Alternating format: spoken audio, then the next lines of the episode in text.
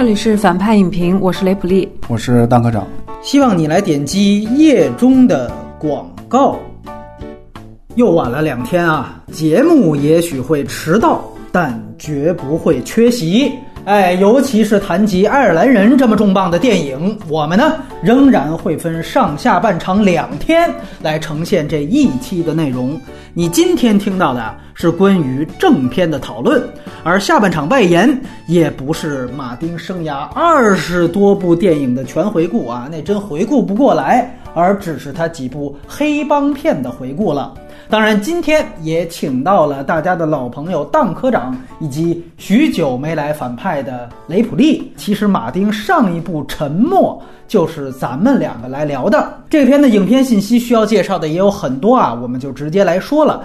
影片北美分级呢是 R 级，其实除了《雨果》啊、《纯真年代》啊等个别的电影之外，马丁几乎都是 R 级电影。暴力血腥呢自不必说，马丁电影呢也一向是以粗口多来著称的。像这部电影呢，一共就出现了一百三十六次粗口。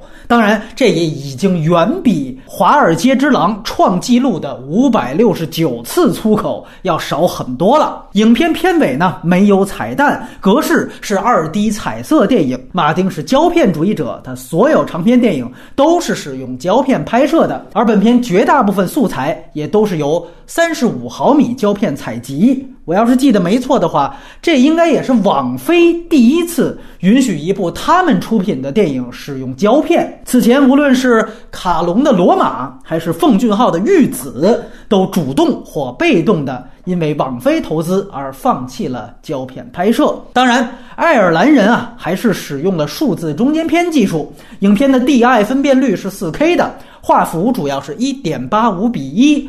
影片还同时制作了杜比全景声版本，在网飞的投放格式中是有这样一个版本的。影片是美国影片，对白以英语为主，也有极少量的意大利语。影片主要出品方是流媒体巨头网飞，它算是网飞所谓的自制电影啊。而德尼罗本人的翠贝卡影业也是联合承制方。众所周知，著名的翠贝卡电影节就是德尼罗本人创办的。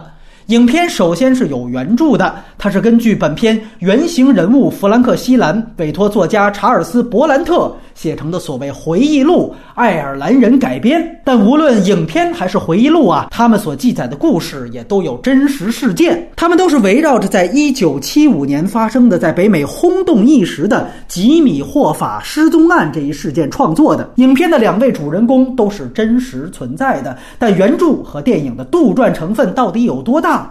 我们会在剧透环节详细展开。导演是一九四二年出生、现年七十七岁的美国意大利裔白人男导演马丁·斯科塞斯。这是他个人的第二十六部长篇剧情片。他也是影史上为数不多的既获得过戛纳金棕榈奖，也拿到过奥斯卡最佳导演奖的导演。影片的制片人包括了马丁本人以及主演罗伯特·德尼罗，但马丁并没有署名本片的编剧。其实本片呀，只有一位编剧，是 编剧界赫赫有名的美国白人男编剧斯蒂文·泽里安。他曾经撰写过马丁此前的《纽约黑帮》的剧本，也和斯皮尔伯格、雷利·斯科特、大卫·芬奇这样的老牌导演多次合作。他曾经凭借《辛德勒名单》获得过奥斯卡最佳改编剧本奖。值得注意的是啊，马丁在进入到二十一世纪之后，就几乎不再署名编剧了。只有上次我们聊的《沉默》，他是联合编剧，其他近。二十年的电影作品，他都是在指导别人的剧本而卡斯方面，本片云集了四位奥斯卡得主：影帝德尼罗和帕西诺，男配得主乔佩西和女配得主安娜帕奎因。这是德尼罗第九次和马丁合作，也是在《赌城风云》之后近二十四年以来的第一次合作。这也是哈维尔·凯特第六次参演马丁的电影，乔佩西则是在拒绝了将近五十次爱尔兰人之后，第四次进入到了马丁的剧组。但很有意思，刚才说的这三位虽然都是马丁的御用，但是他们在这之前从来没有同框过，三个人一块儿演戏，这还是头一回。不能忘的还有生涯第一回。和马丁合作的奥斯卡影帝埃尔帕西诺。他曾经和德尼罗三次出现在同一部电影当中，是大家熟悉的《教父二》《斗火线》，以及零八年的一部烂片《正义杀戮》，也叫《火线特工》。但其中《教父二》众所周知，两个人并没有对手戏了，所以这算是二人第三次有正面对戏的电影。而影片的另外一位奥斯卡得主，则是女演员安娜·帕奎因。虽然大家更熟悉她的角色是初代《在 X 战警》里面的小淘气，但是她斩获奥斯卡的电影是被誉为最伟大女性电影的《钢琴课》。那个时候，她还是一位童星。最后值得一提的是啊，这部《爱尔兰人》其实并没有任何一位爱尔兰籍演员，但据传马丁曾经邀请过真正的爱尔兰人连姆尼森和零零七皮尔斯布鲁斯南分别饰演德尼罗和乔佩西角色的中年时期，但是最终由 CG 减龄特效代替了这一方案。影片摄影指导是来自墨西哥的罗德里戈·普列托，他也是马丁上两部《沉默》和《华尔街之狼》的摄影指导，也和李安啊、奥利弗·斯通啊等等多位大导演合作过。最早则是跟随墨西哥三杰出道。配乐是罗比·罗伯逊，他呢其实是加拿大上个世纪著名乐队 The Band 的吉他手。马丁呢在半个世纪之前，在这个乐队啊，这个名字就叫这个乐队，哎，在这个乐队解散的。告别演唱会上拍摄了著名的音乐纪录片《最后华尔兹》。随后呢，罗比·罗伯逊还以音乐顾问的身份参与过《愤怒的公牛》《喜剧之王》和《金钱本色》等片的音乐制作。而爱尔兰人的剪辑师方面啊，同样也是马丁多年以来的御用女性剪辑师塞尔玛·斯昆梅克。她呢是著名导演迈克尔·鲍威尔的妻子，凭借《无间行者》曾经拿到过奥斯卡最佳剪辑奖。影片的全球首映日是二零一九年，也就是今年的纽约电影节。但由于是网飞出品，所以影片的正式发行渠道是网飞自有的流媒体平台。上线日期是十一月二十七号。影片成本是一点五九亿美元，但据称最后追加到了一点七五亿美元。而影片最初也是因为过亿的预算而被派拉蒙影业所拒绝。这个事儿啊，我们在《双子杀手》那期就提到过了。因为是网大影片呢，没有票房概念。资源与字幕也自然全部来源于网飞官方。下面呢会播放我们最后录制的打分环节。蛋科长先来吧。那我给九分，这应该是我给老马的一个感情分，推荐给所有跟我一样吧，喜欢老马、喜欢黑帮片的这个影迷。我可以给到七分，大部分分数是给最后一个小时。推荐给还是马丁的影迷，还有就是黑帮片的影迷。然后我觉得起码你要看过《好家伙》和《教父》，这样观影的感受会强烈一些。否则这个电影。文戏多，动作戏少。如果你指望着有什么非常劲爆的一些动作戏，就可能会有所失望。另外一个就是，影片涉及的背景信息量比较大，又和马丁之前的有一些黑帮片其实是有互文关系的，所以建议补充信息量和影片的相关信息后二刷。嗯嗯，从我的角度上来讲，有些话还是要说，因为他现在因为这个跟漫威的事件，反倒让他在影迷心中。成为了一个电影的代言人这个形象，我觉得这些情感都能理解。但是呢，恰恰可能是因为大家会带着这样的情感去看这个片子，因为三个半小时，我相信可能只有影迷才会真正完整的去看下来，才可能掩盖这个片子。待会儿我们在缺点部分提到的一些视角上的问题、呈现方式的一些问题，能让这个电影在文化价值上和历史价值上是不是价值那么大？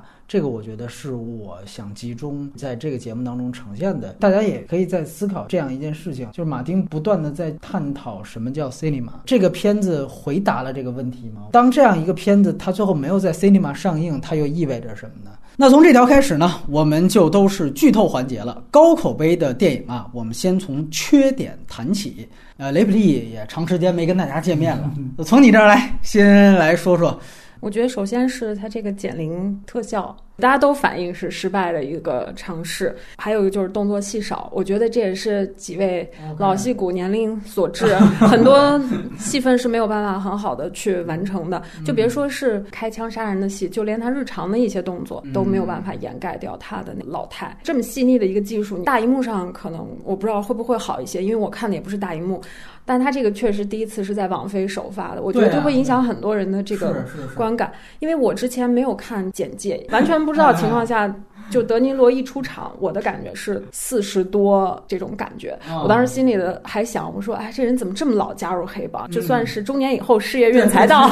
但是他这个人设大概就是他不是青年加入黑帮，就是他第一次以年轻的时候开卡车出场的那个减龄的那个时间段，那个时候应该已经是四十出头了。他这个减龄对我来说的话，我觉得是个优点，因为以前宏大叙事黑帮片，他在时间跨度比较大的时候，他年轻的版本他会找另外一个年轻的演员来演，但是这个它时间跨度其实并不是特别大，它主要的时间发生在六十年到七十年代中期这样一个，其实也就十、十来年。那你觉得雷布利说的动作戏，我能理解雷布利他说演员本身就比较老了，都七十多岁了，然后在暴力戏上面，第一是少，第二个是因为就是没有以前那么犀利。但是这个话我其实也不是特别的赞同，对我来说的话，其实也是一个优点。一个细节就是那个 Hoffa，就是阿尔帕西诺有一个镜头是戴了一个红帽子，那个是复刻了他一个新闻片。我后来仔细看了一下阿尔帕西诺走路的那个步态，就是一个八十多岁人的那种步态了。啊，他给我的感觉不是说他简历有没有效，是他一上来给我一种很困惑的感觉，困就是到底多少岁多？少岁？这个我赞同。帕西诺第一场出来的时候，他是以一个就是这种领袖的身份，然后被很多人簇拥。他没有煽动性很强的那哎种领袖的那种走路很趾高气扬那种气势。就不管你说面部这个东西对你有没有效，就是包括声音都不是处理的特别好。人老了一个最重要的特征就是舌头在嘴里会打转，就口齿会不清晰。我觉得只有他们在演老年那段戏的时候，我才开始真正欣赏他们的表演。之前都是一个很很奇怪的感觉。那和比如说双子杀手啊，你觉得？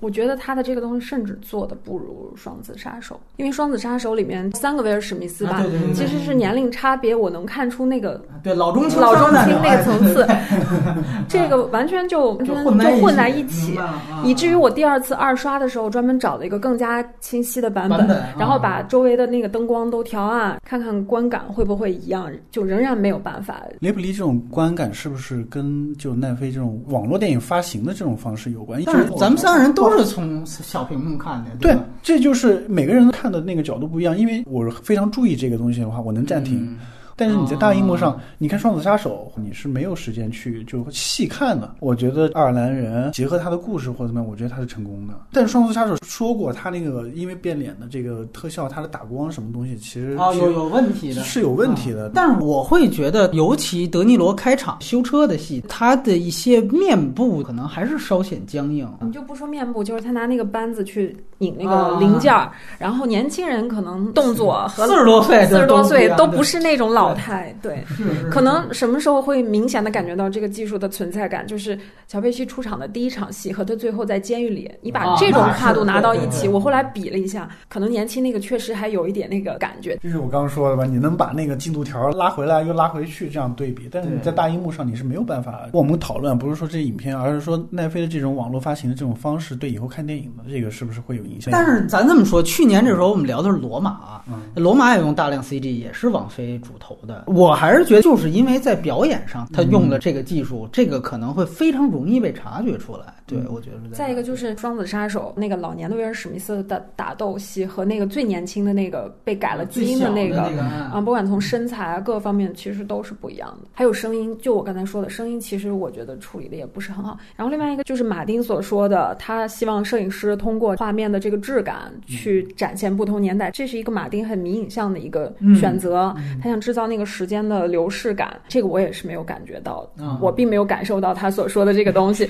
所以我觉得这个片子给我一个很大的困惑啊，可能是我迷影程度不够深，我没有感受到他这个特别的用心之处吧。我另外一想，我觉得他这两项技术可能噱头的意义就大于他实际呈现给观众感受。还有一个就是他这次整个的视听系统都变化了。我这次回顾了他很多的黑帮片，然后后来我发现他拍这个意大利的黑帮其实是有一套独特的这个视听系统的，啊，对，跟《无间道风云》和《纽约黑帮》还不还不一样。他一旦进入到意大利黑帮的这个世界里面，就一定要甩来甩去的镜头，唰推上去，然后比如竞争画外音就起来，巨大的信息量，然后一直都停不下来的那种音乐。为什么说他拍意大利黑帮才会有这一套视听系统？就我觉得那个快速的那个语言，特别像意大利人说话，说话的节奏、打手势，很大的信息量扑面而来。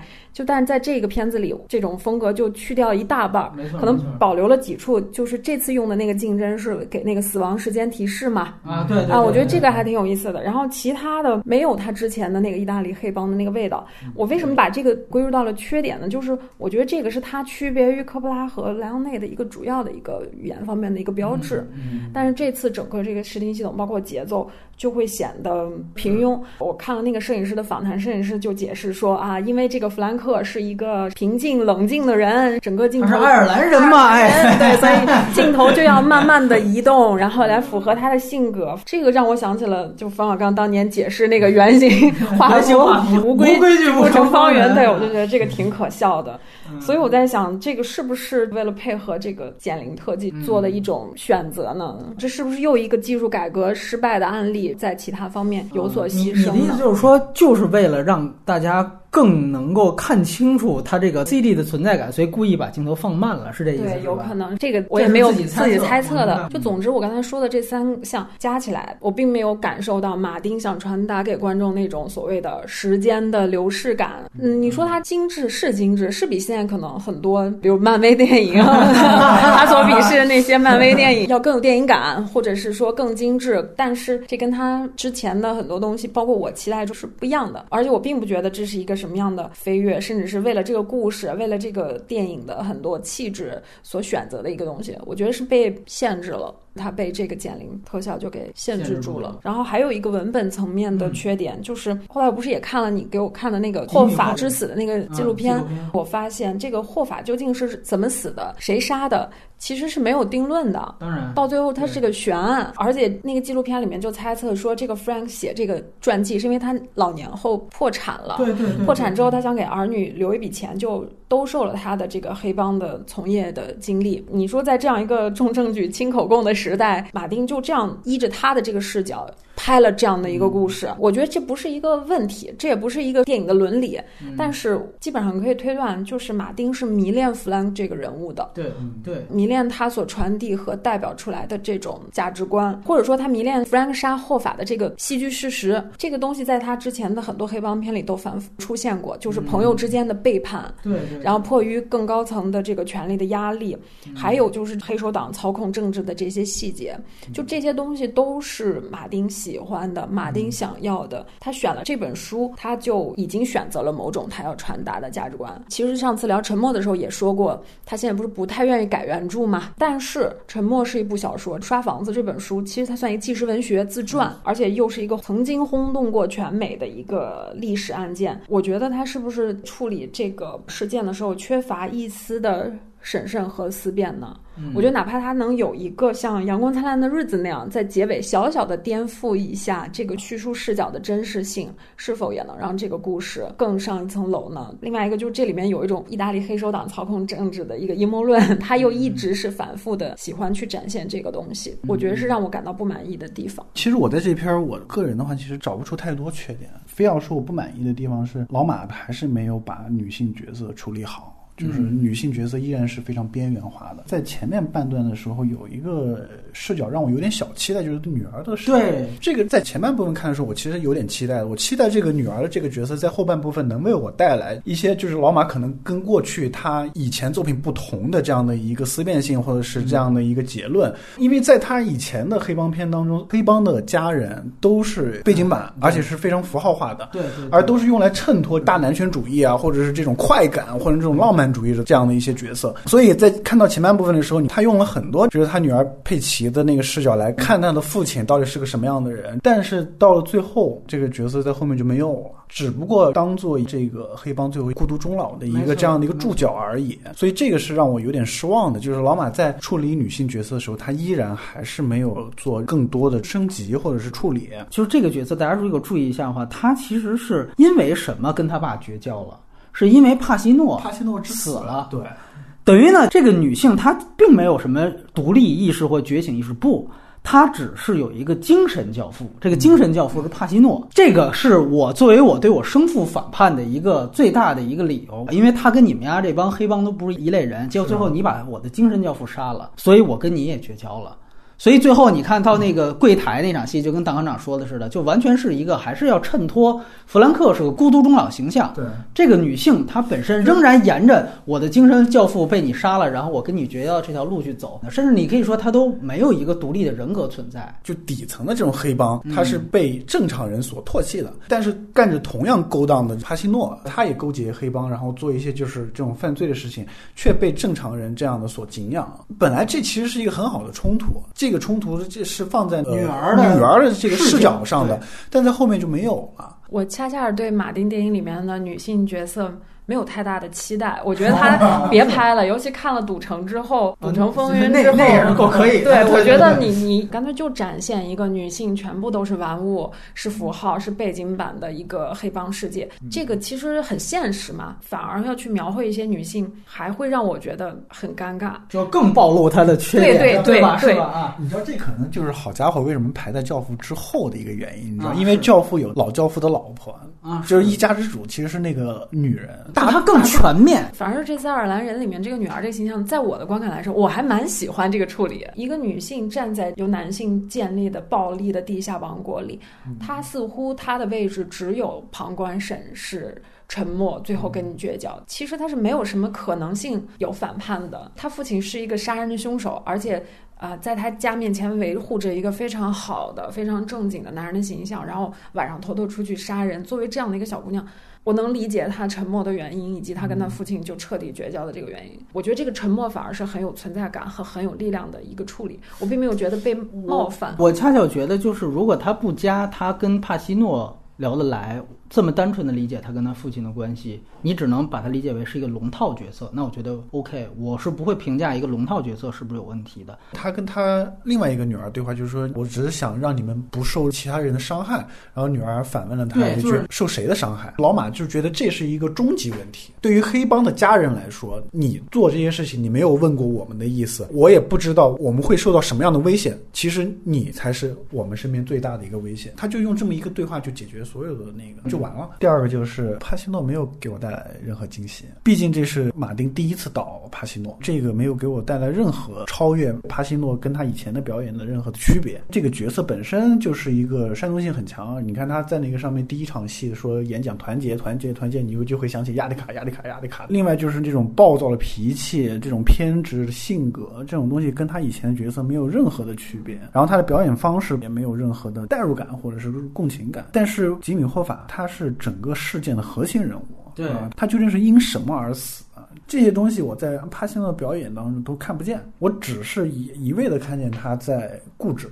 嗯，发怒，发怒啊哎，对，然后在怒吼，对着所有人骂脏话，包括他跟德尼罗的之间的这几场这种对手戏，完全找不到化学反应。导火线的那场经典没，了，完全没有，完全没有。在导火线里面，虽然说德尼罗比那个帕西诺表演要好，那是因为德尼罗占了角色的便宜，但是在这个里面，你就完全是演技的碾压，表演的碾压。对于帕西诺这种级别的演员来说，是一件让人很遗憾的事情。就是你好不容易 凑了一个这么黄金的这样一个班底，最终你给我看个这个，啊，这个落差其实非常非常大的，没错，而且不会有更好的机会了，甚就就没有机会了，对就这一次了，所以这个实在是太失望了。但我不知道造成这样的一个原因到底是什么。其实，因为我觉得吉米·霍法这个角色其实还是挺好的。非常好，对，非常非常好。就是之前那个波米让我去看那个尼克尔森演的那个《最后巨人。我当时就跟波米说嘛，我相信那个尼克尔森肯定是碾压帕西诺，就以帕西诺现在表演里面，嗯。因为他他连他之前的作品的这个一般水准可能都差那么个意思，所以我不知道问题到底是出在文本的上面，还是出在老马导戏的这个上面，还是出在这个帕西诺自己本身上面，反正这个是有问题的啊，这是我看到一个最大的一个硬伤。而且我很多人可能也会失望，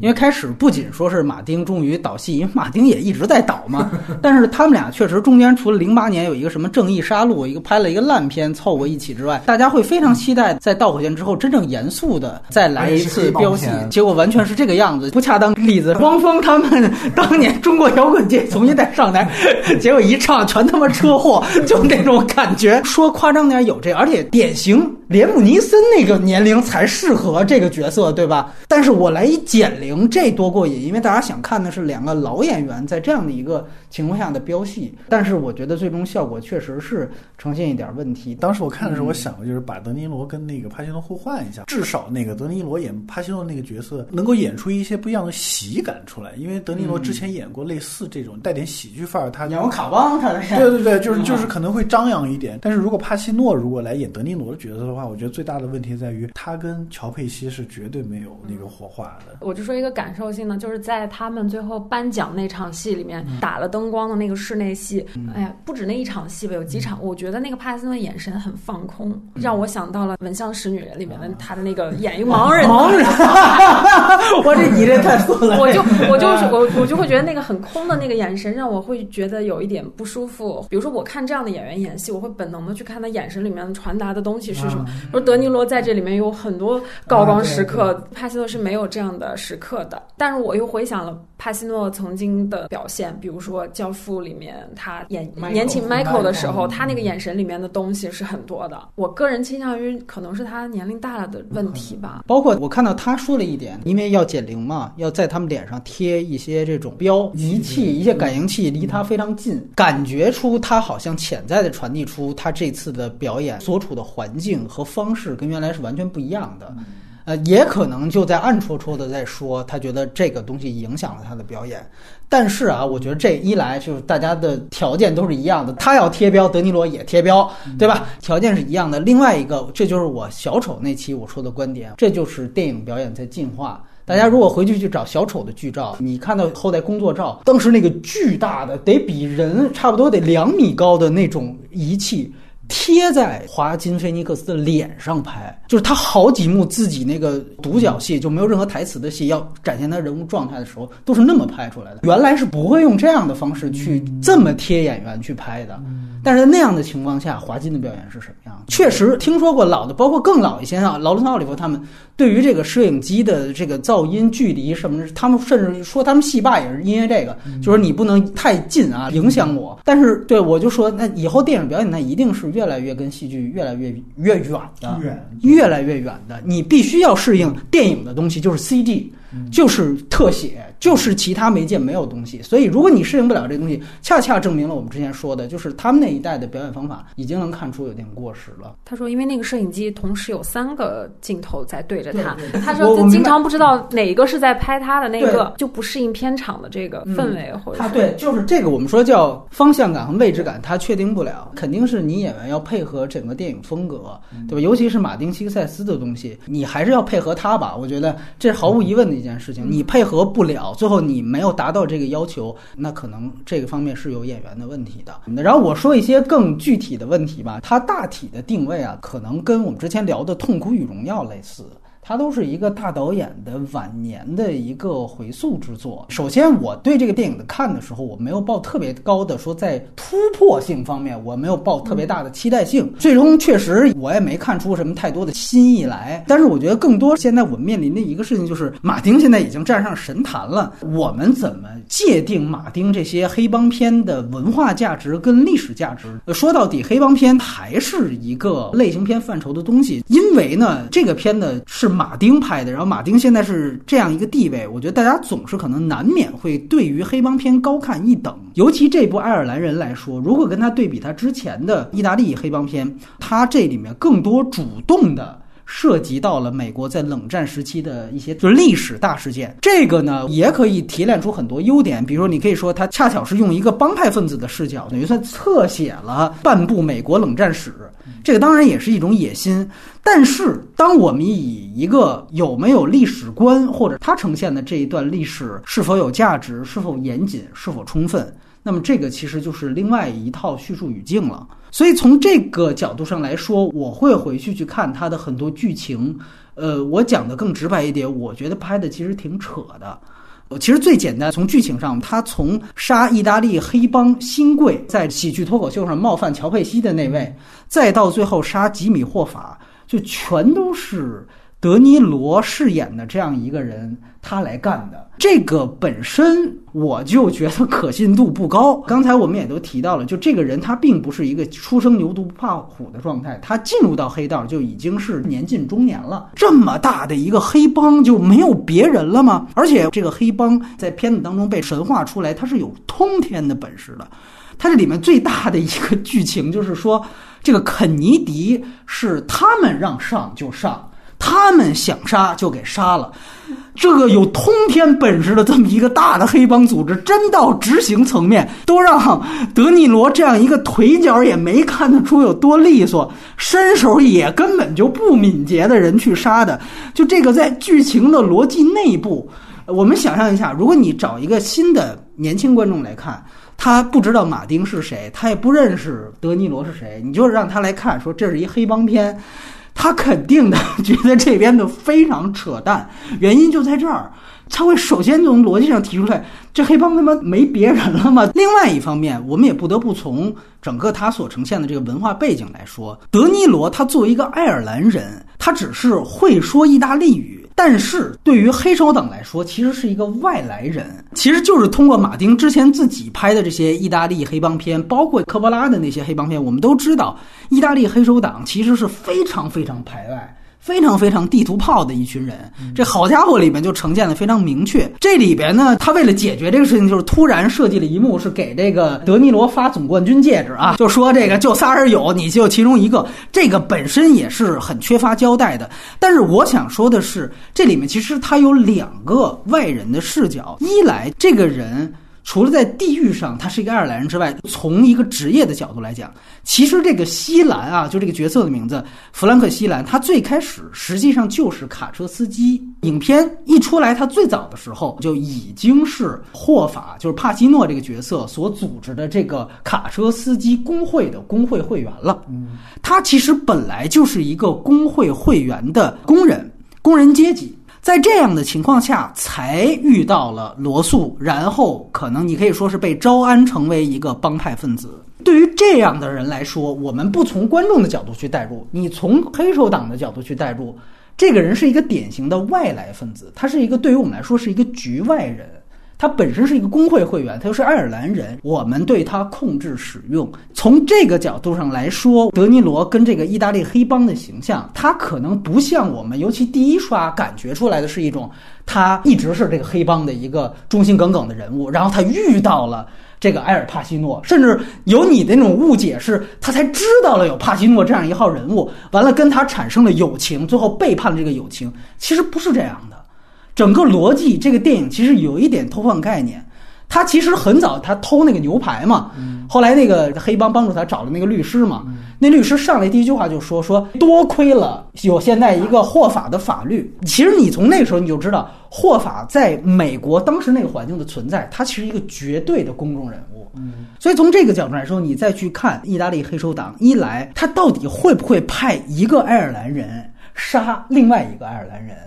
会不会派一个工会的会员去杀工会领袖？这是两个局外人的身份。包括我们可以去看另外一个纪录片，讲的就是吉米霍法之死。实际上是弗兰克·希勒兰这样一个人啊，就是德尼罗演的这样一个人，他是在晚年突然有一天爆料，他说我是我杀了帕西诺演的这个霍法这个人。但是当时一堆专家就开始质疑这个人他说的到底是不是真的。其中一个非常重要的一个原因就是说。黑手党有一个非常严密的职业杀手的一个系统，包括处决人的系统。他说他们怎么会启用一个外人去杀这样一个人？这个实际上是讲不通的。大家真的拿讨论这个事情的时候，这也是一个被质疑的一个点。那马丁他在选择去改这个事情的过程当中，我们会去看他怎么样把这个事情合理化，但是最后发现好像也并没有合理化。所以说你会发现这些原来对于他的质疑，最后可以完完整整的置换为对于电影内部逻辑是不是讲得通的质疑。再提一个细节是，他在跟霍法认识之后呢，他已经。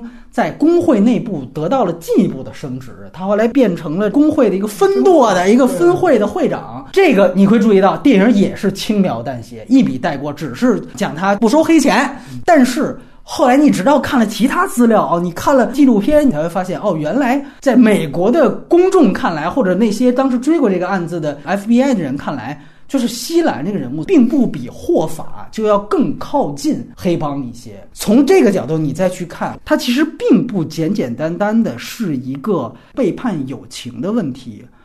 他的暗杀的道德败坏，实际上是在于作为甚至是利用他工会会员身份杀了一个对于他们阶级谋求最大福利的一个人。这个呢，在社会运动和工人运动当中有一个词是非常典型，他是一个公贼，这是一个典型的公贼形象。这个公贼形象是你在组织内部你把老大杀了，这个恰恰是在道义有道条件下也不能被允许的某种江湖规则。但是这个电影呢，它完全淡化了工会组织和工人运动在那个时期风起云涌的那样一个社会面貌。这个电影它把所有的问题全部都简单的给归类为是黑帮内部的问题，甚至就是美国为什么打古巴。这我都能找出一个是哦，因为这肯尼迪要替这帮黑帮夺回在哈瓦那的赌场，就他把任何一切社会的、历史的、政治的全部归纳为是一个简单的逻辑。从这个角度，你再去看很多的人物塑造，你会发现这还是一种怎么说呢？是一种武侠小说式的塑造人物的方法。但是现在有这样一个问题，就是因为它是马丁拍的，所以大家很多人可能会认为这个电影是窥探那个时期历史风貌的一个视角。这个可能我觉得是需要被厘清的一件事情了。对，这是我强调。包括西兰这个角色或者德尼罗这个角色，他身上的道德光环是不是成立？我觉得其实也都值得商榷。是在于最后他还是被塑造成为一种对于旧时代卫道士的角色。有两场对话非常强烈，一场对话是他跟那个 FBI，那个 FBI 告诉他，其实人都死了，你就别嘴硬了。然后他仍然坚持的道义有道。的价值观，这是一点。另外一点就是他跟那个护工女护工说话，他说：“你看我女儿，这是他跟霍法的合影。”女护工根本不知道那人是谁，小年轻已经完全忘了那个人了。FBI 那场戏，我第一刷我也挺感动的，你知道吗？尤其德尼罗那表演，他说那个律师已经死了，他说谁杀的？对，哎呦我操，那个他就说不是，说已经老了，确实挺棒的。我第一刷很感动，但第二刷的时候。我觉得把我看笑了，就在于他塑造他临死都守口如瓶哈，大哥，那你那书是怎么写的？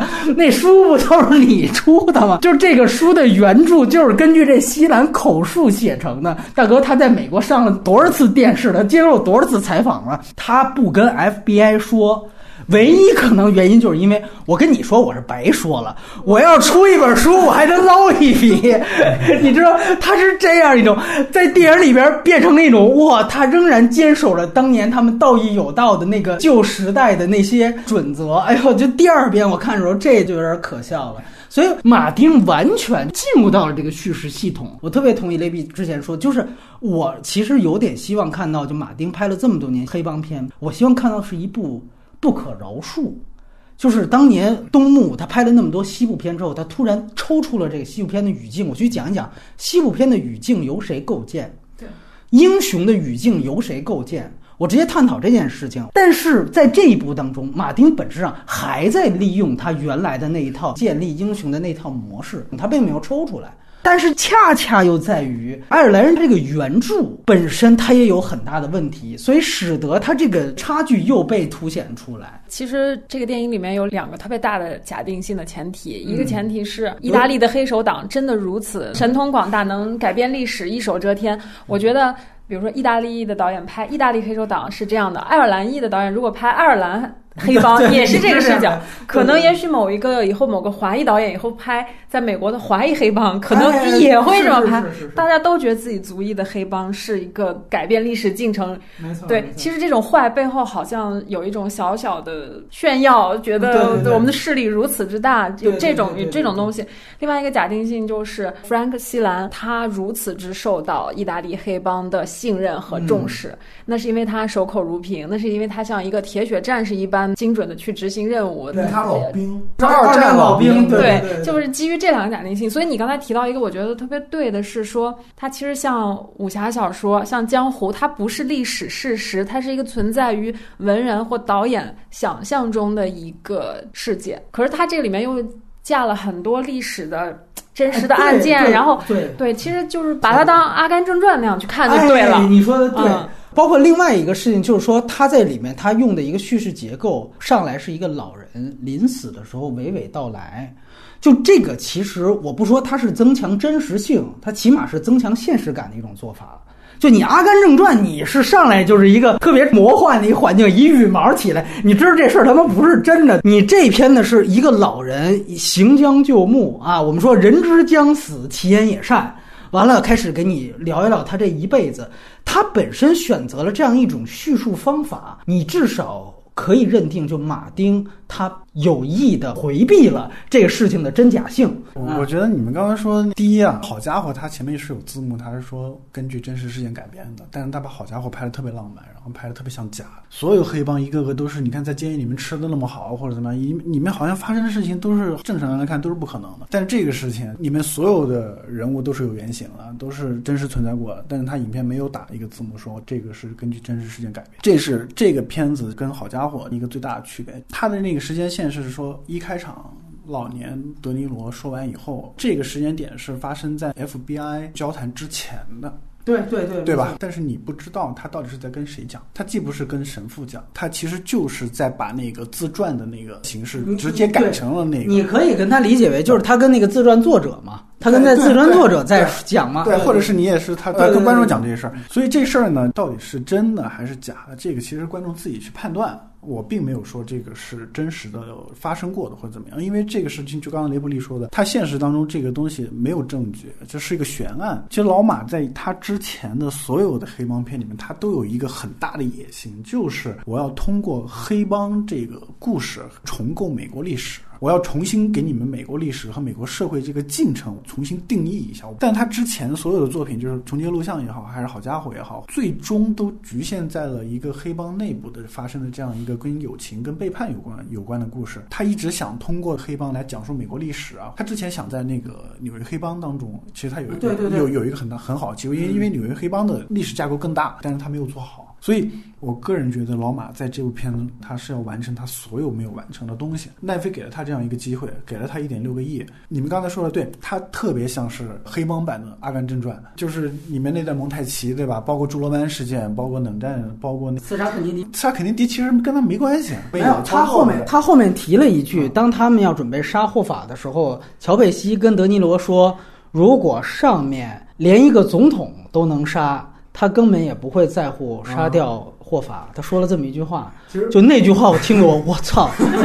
你知道他把霍法杀了之后，他交代的一个直接的结局是，黑帮所有的人就都被以其他的名义也给逮起来了。人虽然没判死刑，这不重要，重要是联邦政府还是把。这些黑帮的所有生意全都给一锅端了，但我只是就是好奇，如果黑帮当时要是真的也都雇人杀了肯尼迪的话，那这个洗牌行动早就应该在总统被杀的时候，这国家机器就不可能坐视不管了，还轮得着让你去杀了一个工会主席再动手？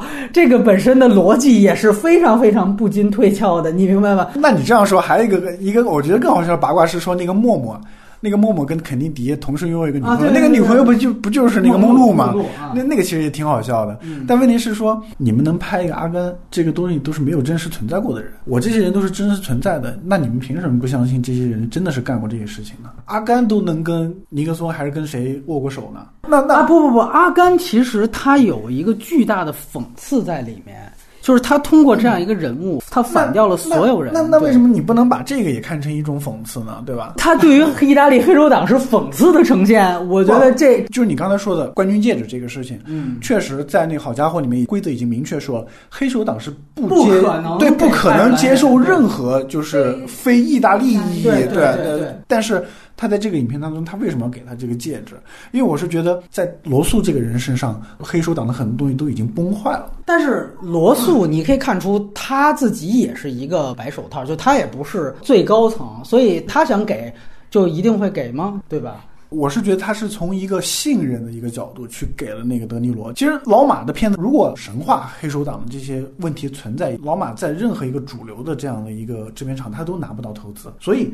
他拿到了这个投资，他有这个机会，因为他这个项目已经筹备很久了。在我看来啊，这个可能是他最后一步黑帮史诗片的时候，他完成了他自己想要完成的一些想法。可能你们两位觉得这个是缺点，很多东西是不可信的。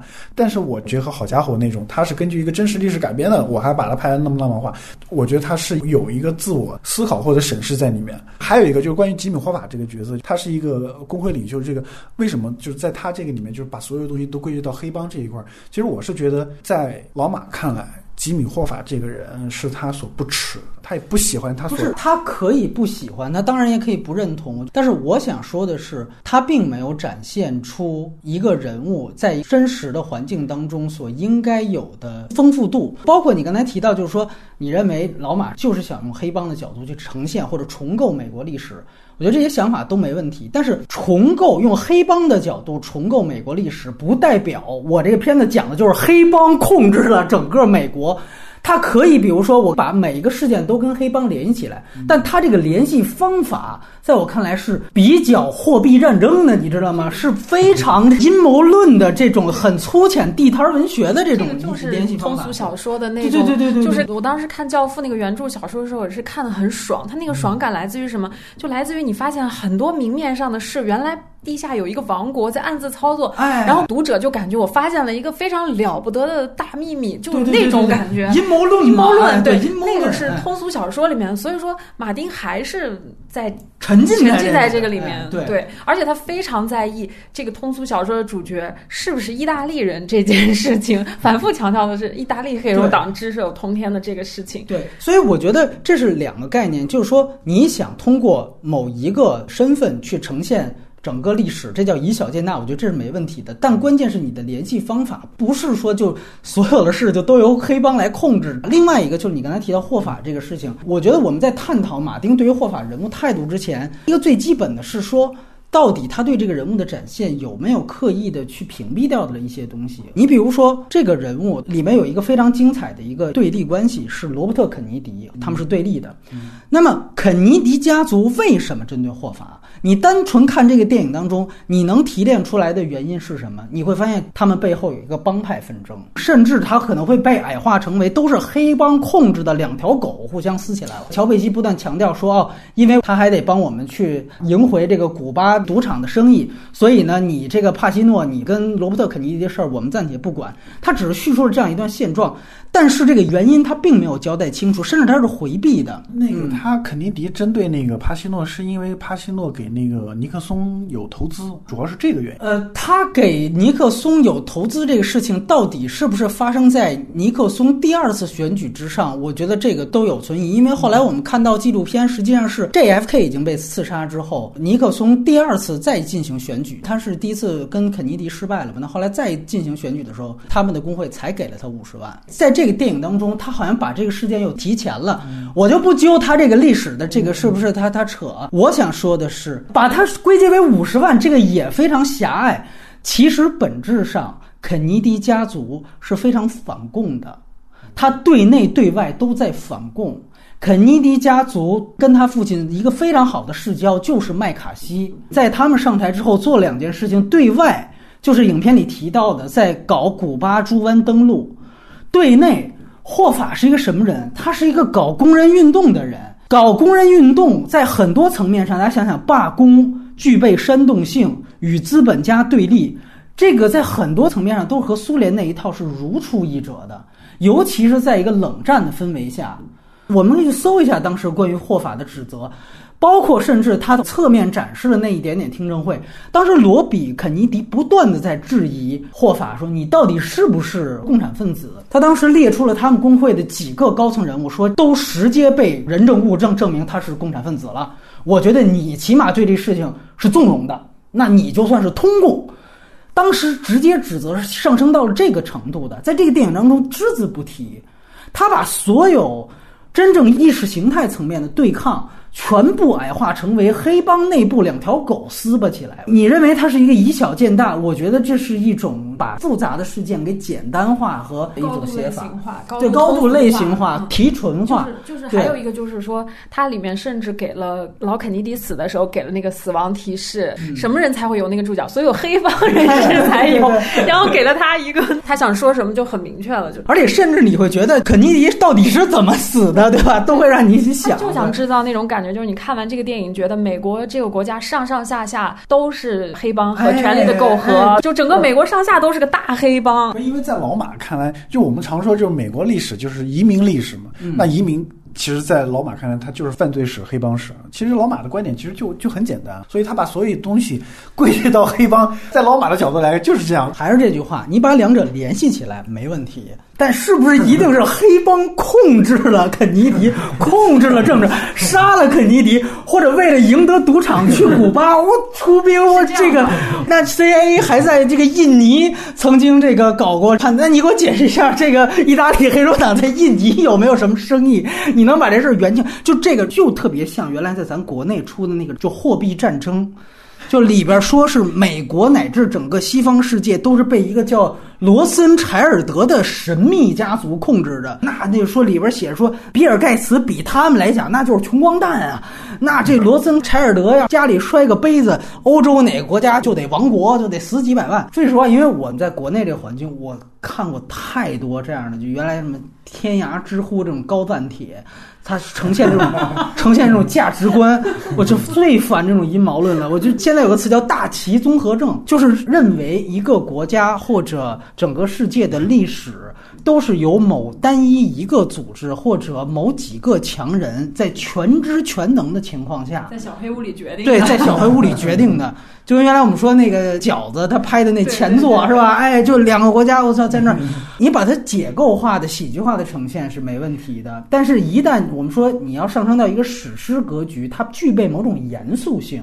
你要谈史诗，它是具备某种严肃性的话，那显然这种价值观是不太上得了台面的。我实话说吧，嗯。但问题是说，其实这个片子其实它就是从弗兰克他一个人的角度去阐述这个事情，他没有另外的叙述视角了。那我其实我也可以把你刚才的问题解释成，就是说弗兰克这个人可能比较短视，或者没有什么见识，在他的眼里看来，我操，这个事情就是黑手党一手遮天，觉得我操黑手党。哎，对，这个没错，你说的没错，关键是导演的视角、摄影机的视角和这视角贴太近了，就合二为一了，然后观众就被腾就坠进来了。对，弗兰克说什么，观众都相信了。他把一个高度假定性的事件拍得太像历史真实了，这里面就会有一点点问题。就现在中国有很多种价值观，有那种军事爽文的价值观，也有秦晖教授的那种价值观，也有其他人的价值观。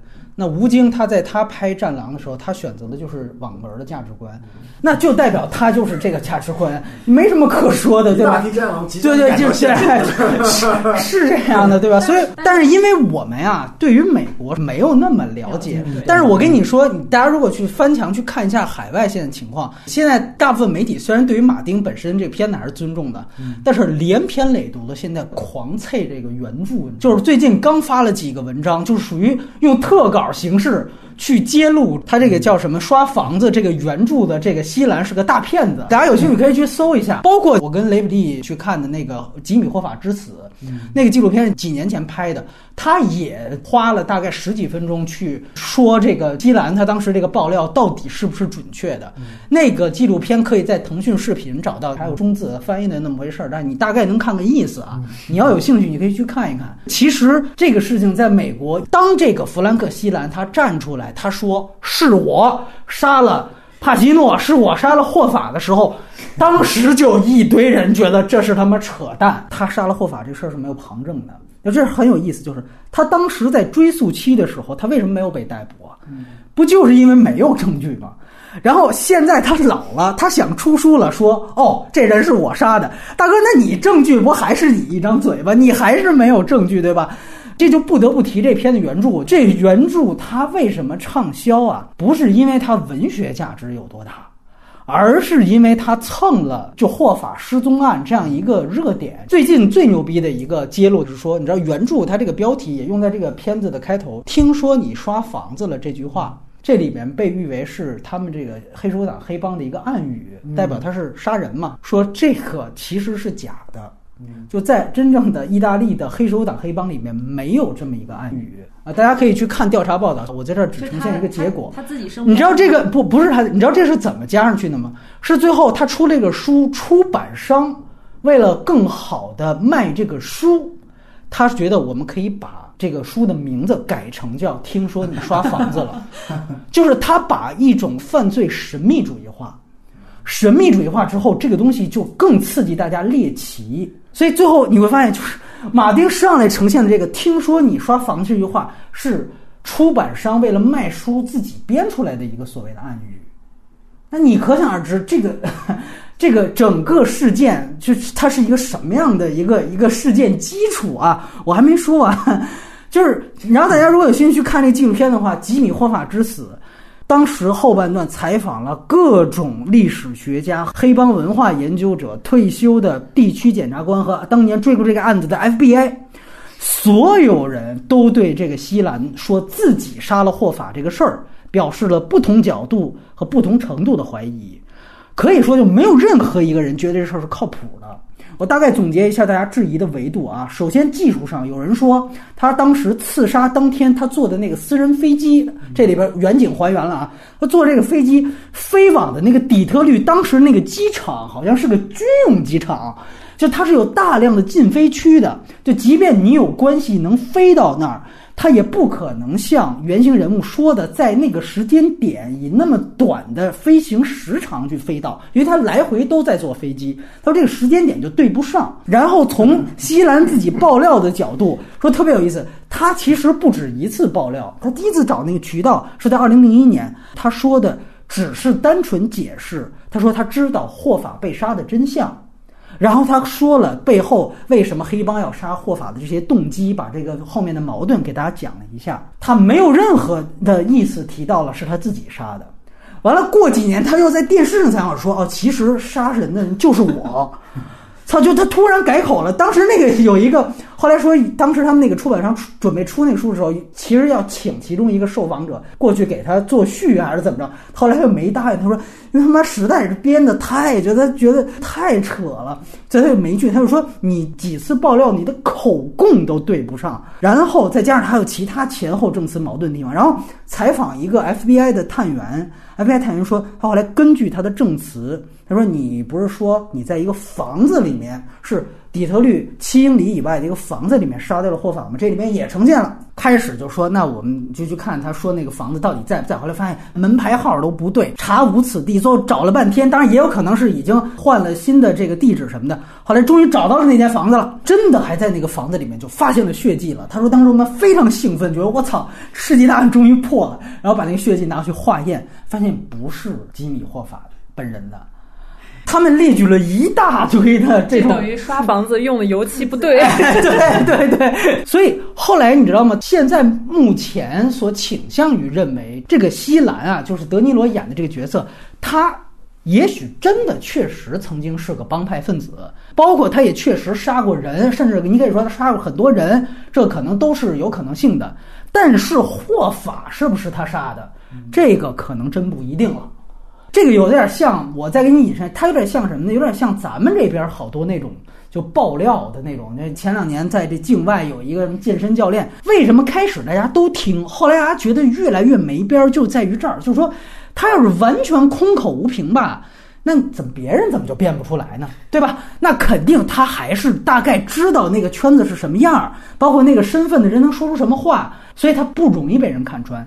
但是他也利用这一点。他开始说具体事件的时候，他就有了更大的迷惑性，所以这里边最后就造成一种真真假假、半真半假的东西就出来了。往往这种爆料体就都是这样，就你看着，哟，哎呦，我操，这确实我不知道啊，这里边还有这么大一坨事呢。原来这个 JFK 是这么死的，在这个时候你不懂，先给你忽悠进去，然后最后把这个整个的展开。所以我们再看电影，你说到底是马丁他选择这样一个叙事方式去忽悠观众，还是说是让这个西兰的原著作者把他给忽悠瘸了？就是这里我觉得都有可能相互吸引。对，可能他到后来，也许比如再有历史学家跟他提这里边也有这那问题，他可能也知道，但是他觉得我要保证我的叙事的流畅性啊，或者说我要保证我真正我想体现的价值观。我对于那些所有的这个关于这个事件的质疑，我就都没有往里放。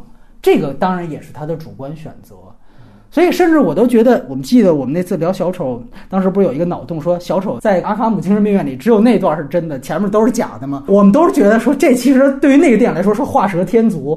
但我反倒觉得，哎，你要把那个哎加到这个电影来，我反倒觉得倒会呈现出更有意思的东西。做一点魔幻的东西，对，做一点魔幻的东西。但是在这个电影当中，你从他开始呈现这个刷房的这个黑化，到最后孤独终老，以这个悲情英雄的方式去塑造，你都觉得马丁信服他这样一套说话的语系。但是这个语境。作为我们中国观众，或者你只看马丁电影、美国电影的观众来讲，你是不知道的。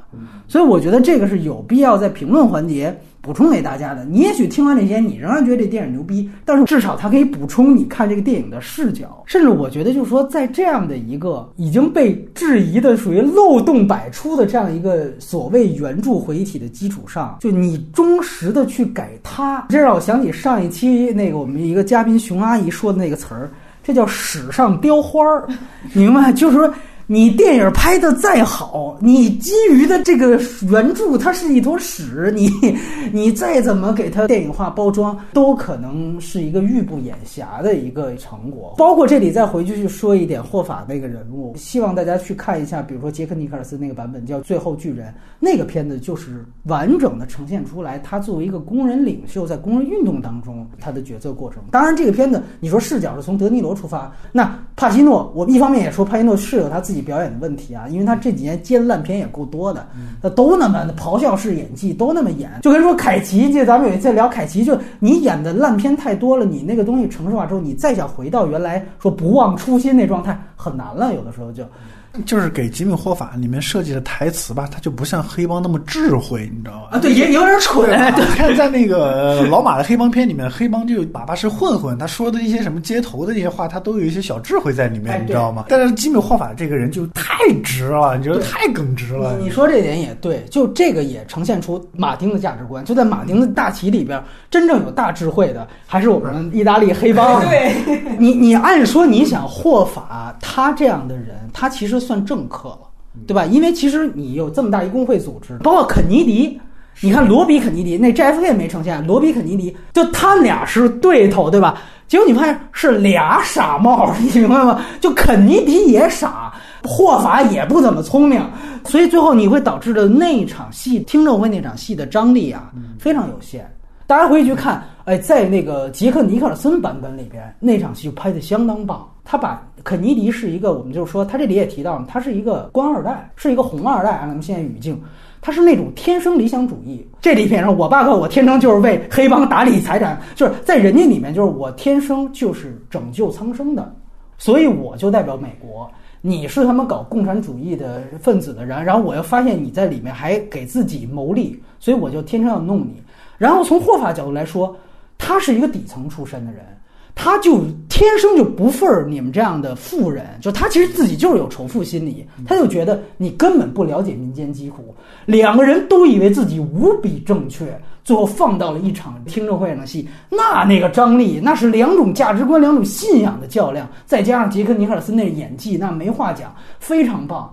你这里边都是替黑帮打理财产的人，呃，两条狗互咬，这一下这些东西就下去了。主要是在老马的价值观里面，就是他首先他把黑帮这种移民就捧得很高，对对对。然后卡车司机工会这些人呢，就是他其实是美国本土的这种红脖，你知道吗？就在在老马眼里，这是帕西诺他在这个影片当中这样一个机密霍法的形象呢，其实有点像是川普，他是这样一个形象，所以所以老马对这种人特别鄙视。就特别鄙视。你看他那个几场煽动性的这样演讲，下面那些红脖，我靠，一个个吼的跟什么似的。就是其实这个东西在老马的眼里看来，都是逼。哎，对你们，你们才是底层，移民其实才是贵族，其实这样一个价值观。但是呢，你回去看《纽约黑帮》，它里边也有这个价值观呈现，更清晰的就是本地帮和死兔帮的呈现。那对应到这个片子里面，就是丹尼尔在刘易斯演的那个角色，其实就是霍法这个角色嘛。但是你看，对于那个片子来讲，他对于丹尼尔在刘易斯还是有相当丰富性的塑造的，对吧？他并没有说把他纯写成一个大傻逼。这样，那可是巅峰时期的刘易斯 这还是帕西诺呢，对吧？刘易斯好歹也是爱尔兰人吧，对不对？他也是英国啊。他本身也是爱尔兰人嘛，对吧？对。但他那里面演的是本地帮，就也许可能在政治环境上来讲，使得马丁觉得现在有这么一川普在这儿，我就更加黑一点，就没有原来那么注重人物丰富性，就我的政治诉求大于了这，我觉得也有可能吧。最后我再说一句话，我们结束这个环节，其实就是刚才邓科长一直说的，之所以原来你写好家伙穷街陋巷可以这么写，完全没问题，原因就是在于它并不牵扯到。重大的历史事件和历史人物，你也没有一个主观的联系。反倒我觉得从穷街陋巷里边，我能看到美国。你说他一生没有完成，我觉得他已经完成了。反倒这一次他在有意的啊，我原来我都是写一篇抒情文，我在里面当中让大家看见山河。这次我主动写篇论文，就发现哎，暴露了他好多系统理论知识的不足。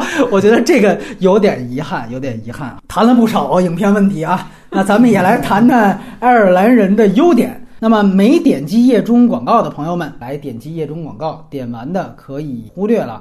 优点部分，当科长，你来先谈谈吧。其实我想从影片最后一个镜头说，德尼罗对神父说：“你别关门，然后留条缝。”完了以后呢，是一个德尼罗这种近距离仰拍。对，让大家再看一眼那个德尼罗，我觉得这个就是老马在告别了。首先是老马跟德尼罗跟那个乔佩西在告别。乔佩西他之前就已经退休了，然后这次为了老马还专门出山。以后的合作就是这三人的这种黄金组合，这三人组不会再看见了。其实还有哈维尔凯特。对对对对对，哈维尔凯特。对，对我来说啊，就是一件特别伤感的事情，因为我们以前总说就黑帮电影跟西部电影一样，都已经灭绝了差不多。但是这两个片子面临的情况其实很不一样，就是因为西部片它在好莱坞它。其实属于一种古装片，但是黑帮片它不一样。就黑帮片，它所有的类型元素，它绝对不会过时。那为什么黑帮片就慢慢的没落呢？我觉得就是因为没有几个人能拍好黑帮片，也没有几个人能演好黑帮的这种大佬这种形象。这就是爱尔兰人让我感到特别难过的一点，就是说你在有资本。支持这样的情况下，只有老马、德尼罗、乔佩西这种组合能够拍出这么奢侈的这样一个黑帮片。他不像东木老爷子这种拍一部少一部这样的这样一个形象，而是爱尔兰人就可能是好莱坞黑帮片历史上的一个。据点了，然后影片本身就是老马作品里面叙事上最复杂、完成度最高、也难度最大的这样一部，因为他考虑三个半小时这种时长，他必须要用一种非常好的这种叙事的技巧去解决，不让观众觉得很拖沓。然后他其实用的是一个就是这种双重倒叙，还有多次这种插叙来来解决这个问题。你看开场是。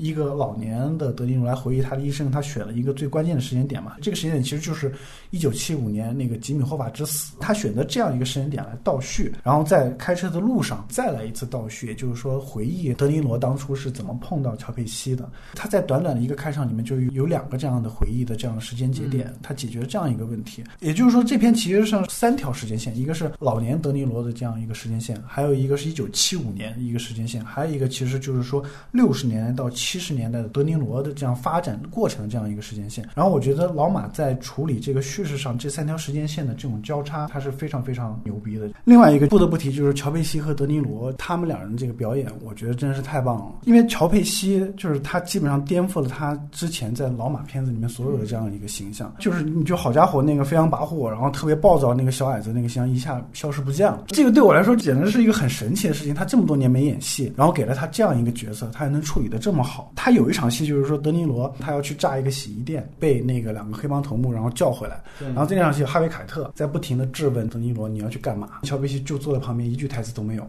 只是在每一次质问、质问不同的问题的时候，切那个乔佩西的不同的表情。一开始，德尼罗好像还无所谓的样子，哎，我去炸个洗衣店。然后那个时候，乔佩西的表现是非常非常严肃的。到最后，哈维凯特说：“你真的不知道，你有一个多么好的朋友，一个多么好的这样的一个 boss 在领导你。”然后那个时候给的乔佩西是一个就带一点微笑的这样一个表情。我觉得这场戏乔佩西演的是太绝了。然后另外一个就是说，乔佩西和德尼罗他他们两个老了之后在监狱吃饭那场戏，我那场戏我真的是看着掉眼泪，就是吃饭的戏。在老马的黑帮片当中一直都非常非常重要，在好家伙当中里面有一场吃饭戏在影片中段，也是监狱里，在监狱里面。监狱黑手党老大就是拿各种奢非常奢侈的这样一个食材，像牛牛排啊、红酒啊、龙虾。对，然后这个老大呢，他亲自下厨，他要把那个蒜，就是你记得吧？就是用刀片切成薄片。就其实这个是我觉得老马在处理这个黑帮片的时候，他是一个非常浪漫化的这样一个处理方式。那到了爱尔兰人依然是非常讲究，就是帕西诺。他坐牢的时候，他要吃手工制作的冰淇淋。到了那个乔佩西和德尼罗这场戏，他首先是呼应影片开头，他们俩第一次在那个高级餐厅吃，也是吃同样的东西，就是葡萄酒，然后加一个这种手工的这种制作的面包。几十年过去了，就俩老头一起坐牢了。中了风的这个乔佩西。他虽然就是颤颤巍巍、颤颤巍巍的吃东西，但是依然要保持这种优雅。这种优雅是你要带进坟墓的这种优雅。然后这个东西让我看特别感动。还有一场戏，乔佩西说他对那个德尼罗说：“说为了我们俩的利益，我逼不得已。”我才让你去干那个事儿，然后然后去他们的 fuck them，这个他们应该指的其实就是黑手党的高层，因为到了两人都快进坟墓的这个时候，我对你说点真心话吧，之前发生的所有事情，我们俩都只是一个棋子，但是我对你的感情，我对你的友情是在的，咱们都要走了，让他们去死吧。但德尼罗一直都没有说话。那你觉得乔佩西他如果也有反思的话，是不是跟德尼罗是殊途同归呢？因为他们吃东西的时候，乔佩西还是看了那个德尼罗一眼。他觉得发生了一件事情以后，德尼罗跟他有有距离了。就也许是更多是劝德尼罗宽慰的一句话。我我觉得是他不想在死之前把跟德尼罗这个关系搞僵，搞僵，或者是说他很虚伪，因为你从始至终你不知道这个角色他所相信的是什么，他的原则是什么。你看到他其实就是一个普通一老头儿，他也没有具体给德尼罗下非常非常多的指示，要你去干嘛，让去杀人或者怎么样的。他只是跟德尼罗说了一些无关痛痒的话，而且他还关心德尼罗什么。我觉得他这句话其实。还是为了告诉德尼就是说。让他过去吧，我其实都是为了咱俩好。如果你不去做这事儿的话，你的家人还有我的家人可能都会遭殃。然后你看德尼罗最后他也没有回话，乔贝西就就说吃吧吃吧。这么解读就比直接把他也洗白了那种方法可能要好。我觉得他俩最大的分别是，乔贝西这个角色被人推着就轻松的就去到了教堂。说句不好听的话，我前半生罪恶做尽，我晚年只要吃斋念佛，好像就能解决了所有问题。但是你看德尼罗的展示是他。无法很正常的去告解，他面对神父都无法把这个秘密说出。当然，这都是括号内的事情啊。对，所以这个人物和乔佩西那个人物最终的命运走向和对自己命运的反思的程度是不一样的。其实他们两个台词都非常非常少。之前雷布利刚刚提到，就是他那个眼神，就是几场高光戏的时候，尤其是那个乔佩西让他去杀那个吉姆霍华德尼罗，他的那个眼神其实一开始是很质疑，然后一直到决定他明白这个事情已经成定论的时候，他的眼神是非常非常哀伤，然后非常非常不。得已，然后另外一个就是说，老马对暴力的使用比以往都要少，或者没有那么犀利。我觉得是老马是故意做这种克制。他这个片子本身就是一个老人的一个回忆录，包括乔佩西，他从出场开始，他年纪就比较大了。我甚至觉得，就是乔佩西这个角色，不论是在人设上还是在表演上，其实他其实是略比德尼罗那个角色更重要或者更高级一点。就是乔佩西这个角色，他代表的是一种就是幕后的这种力量。但他并不是像以前的这种好家伙这种非常极端的这种暴力这种形式，这跟乔贝西之前演的角色也有很大的一个区别。所以除了德尼罗打杂货店的老板之外，其他所有这种拳头暴力，或者是这种肉搏上的这种暴力都很少很少。其实大部分都是直接用枪。这个其实就是老马觉得黑帮片已经拍到爱尔兰人了，我更注重的黑帮的这些人，他是怎么样通过一个阴谋论的一个东西，一个政治性的东西，甚至一个家庭导向的一个东西，去影响这些美国历史的进程。暴力这种事情，只是到迫不得已的时候，我才会去用。这个是他减少暴力或者是更克制的这样一个原因。因为他前面两个半小时其实一直都是在德尼罗这样一个发展线上面，他最后的一个小时才是吉米霍法之死。正是因为前面的暴力的这样一个克制，甚至德尼罗扔枪那几个蒙太奇，那其实有点喜剧化。正是因为你前面这些克制，在最后那个德尼罗杀帕西诺那场戏，我个人的感觉就是更加的惊悚。另外一个就是雷布利提到这样一个特效这样一个问题，我之所以不太认同，就是说这个特效使用是很生硬的，是因为因为我觉得四十岁的德尼罗没有人能够再去演他们自己，只有他们自己能够演好自己，使用了这样一种特效，才能使得这个片子的完成。都更加完整啊！我的观点是这样子的，因为它这个时间跨度不是一个从一个小年轻开始，所以我觉得是减龄特效的这样一个正确的使用方法。在我个人看来，我觉得是可以作为一个典范来使用的。我觉得这个可能更多的是一个情感上的一个东西。我有一点不同看法，不是说没有人能演不演得出来年轻时候的德尼罗。因为德尼罗也是在演弗兰克·西兰这个角色，嗯，我觉得就是说一个角色的不同年龄段找不同年龄的演员来演，不同的人来演，我觉得都没有什么问题。我觉得这可能更多是老马他自己的一个执念的体现。但是从艺术原则上来讲，我觉得没有什么是不能替代的。我恰恰觉得像《我不在那儿》那种找了十一个人还是八个人演鲍勃迪伦一个人，那种是最牛逼的。艺术形式是多样化的，我觉得这个没有问题。但这个不一样的是，其实我刚刚也说了，是不一样的是，因为他的这个故事本身，他这个角色的年龄段呃时间跨度，其实是决定了，就是说可能德尼罗自己来演自己，或者是他选择用这样的技术去完成这样一个故事和角色塑造。但是这个四十多岁的美国好莱坞很强的中生代演员也大批呢，这个不讲亚当格莱福吗？是。或者是贝尔啊，甚至说是真的找过的连姆尼森等等，这肯定不是唯一一个选择了。然后另外一个就是关于他这个叙事，我也一直在琢磨他这个叙事结构，甭管他对谁说话。任何一个人，他真的跟你讲他原来的故事的话，他会用这样的叙事的结构啊，你懂我意思吗？当你以一个叙述体或回忆体去展现的时候，呃，是不是还是会考虑一些他回忆的一个必然逻辑？他这个片子因为是嵌套结构，它非常怪，是在于我先说我中间那个吉米霍法这个事儿，说着说着，我看到有我跟乔佩西认识的地方，然后啪一下再闪回，然后再开始，这个是怎么从就是一个老 老人的口中说出来的？老人是个编剧，这样对，主要是因为他这个自传核心事件是我怎么杀吉米霍法的。那我怎么杀吉米霍法这个事儿，那我要从那个我去婚礼的那个说起。它其实是这样一个逻辑。但是呢，你就没必要又翻回去再去讲。如果我们说就从事件出发的话，显然这片子用不着三个半小时。那你开始再闪回的节点，至少应该提前到你是怎么认识吉米霍法的，而不是你怎么认识乔佩西的。在他们公路之旅上安排几场戏，是德尼罗和乔佩西回忆他们当初怎么相识的，以及德尼罗是插叙结构，以及德尼罗是如何一步一步做到今天这个位置。是，就是他在回忆中两个人再回忆，就会比较合理。我觉得老马想在前面一个小时甚至两个小时之内，他还是想展现他最喜欢的那些黑帮片元素。对啊，是，就是因为前面部分其实跟吉米霍法一点关系都没有，他前面还是好家伙那一套。那叙事结构还能能不能成为一个优点？我是在考虑这件事情。包括咱们说，这帕西诺死了，死了之后他又拍了四十五分钟，等于前四十五分钟、后四十五分钟都没有帕西诺。那这件事情如果以帕西诺之死作为收尾，等于从 FBI 对话后面的所有对话。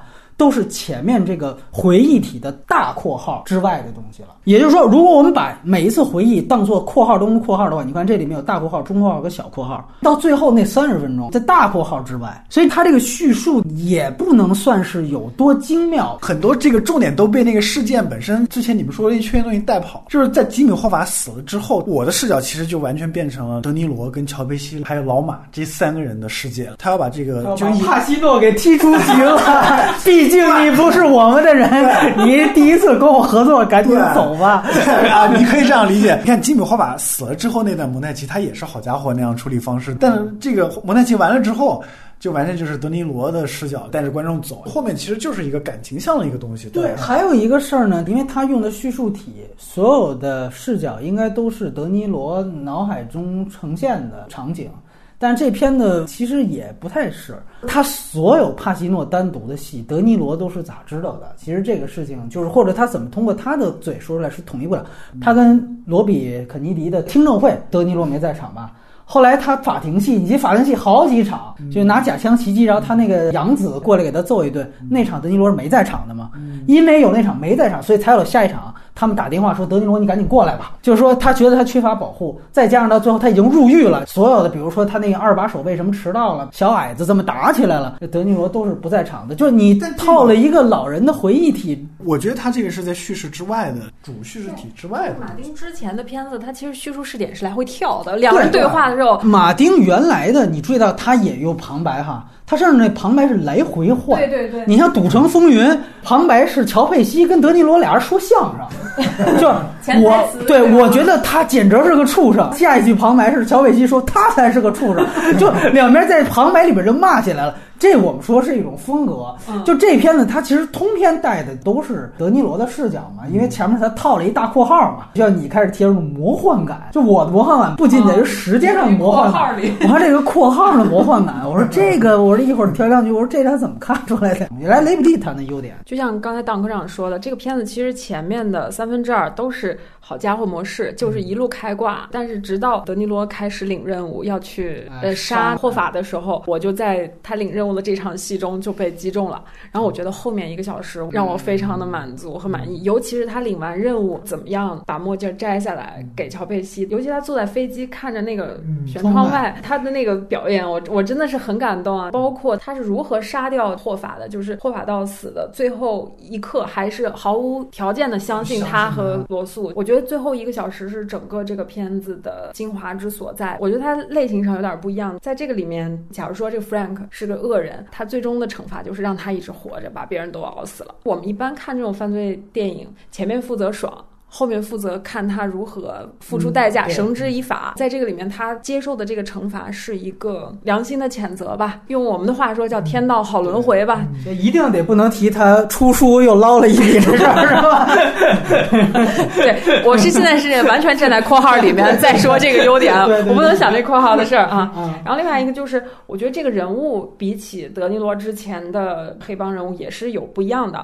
就是我们见过很多忏悔的黑帮人物嘛，像。那个《美国往事》里面，包括《教父三》对，但是像这个弗兰克在括号内的这个表现，我觉得这种冷静的旁观者是很少见的。我自始至终就没有看到这个人如何享受他的黑帮生涯。比如我们在《好家伙》里面看，哎，他们迅速上位，挣了很多钱，开始花钱，然后呃吸毒、玩女人、升官发财、娶老婆，爽的要死。但在这个里面，我始终看到这个弗兰克是好像有点困惑，然后有点不知所措，甚至有点尴尬的待在这个黑帮里。他完全没有。自觉意识说，我在这个黑帮里得到的这种东西是什么？但他执行任务时候又非常干脆，甚至当他获得荣誉，别人给他颁奖的时候，他接受夸赞的时候，那个人说他像摩西一样，他非常的尴尬。他既不享受权力，也不享受荣光，不享受金钱，不享受美色，这就让我觉得，哎，这个人物很不一样。如果说好家伙，或者是德尼罗之前里面的这些黑帮人物是迷失在欲望之中，那么这次这个括号内的这个弗兰克，他其实是迷失在这个服从和忠诚之中。